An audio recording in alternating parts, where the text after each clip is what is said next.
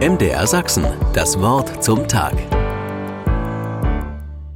Mit den folgenden Gedanken werde ich mir einigen Ärger einhandeln, befürchte ich. Ich halte Querdenker für eine Gesellschaft für unverzichtbar. Bis Anfang 2020 war dieser Begriff anders besetzt als heute. Wer querdachte, der brach bestimmte Denkmuster auf, entdeckte neue Lösungswege für eine bestimmte Gemeinschaft, ein Unternehmen oder sogar für eine ganze Gesellschaft. Inzwischen sagen manche, das sei anders. Querdenker sorgen sich vor allem um sich selbst. Sie bieten keine Lösungswege, sondern stellten sich einfach nur quer. Ich weiß nicht, ob das so stimmt, es gibt ja nicht die Querdenker.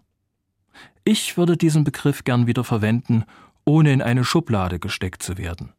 Paulus, ein wichtiger biblischer Zeuge, hat, so glaube ich, die Querdenkerei erfunden.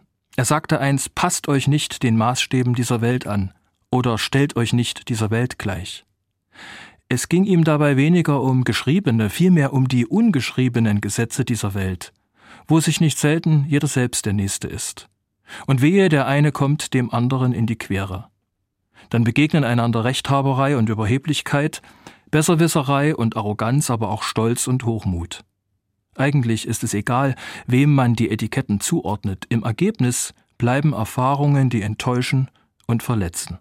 Viele können ein trauriges Lied davon singen.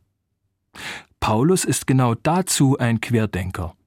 In einem Brief an eine Gemeinde, in der einiges quer lief, liefert er einen Gegenentwurf. Er erinnert an die Barmherzigkeit, die sich Menschen gegenseitig erweisen sollen. Er schreibt so viel wie Ihr hattet schwierige, quere Zeiten. Seid barmherzig zueinander. Wenn ihr das seid, stellt ihr euch nicht dieser Welt gleich, dann seid ihr die wirklich Unangepassten.